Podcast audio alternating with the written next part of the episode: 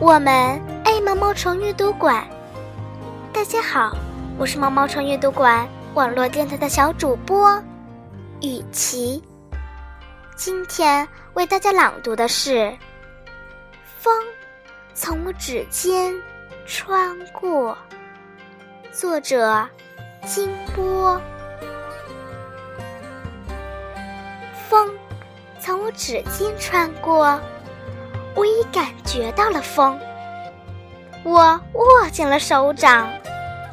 风里有花香，风里有鸟鸣，风里有歌声。我张开了手掌，风是自由的精灵，风从我指尖穿过。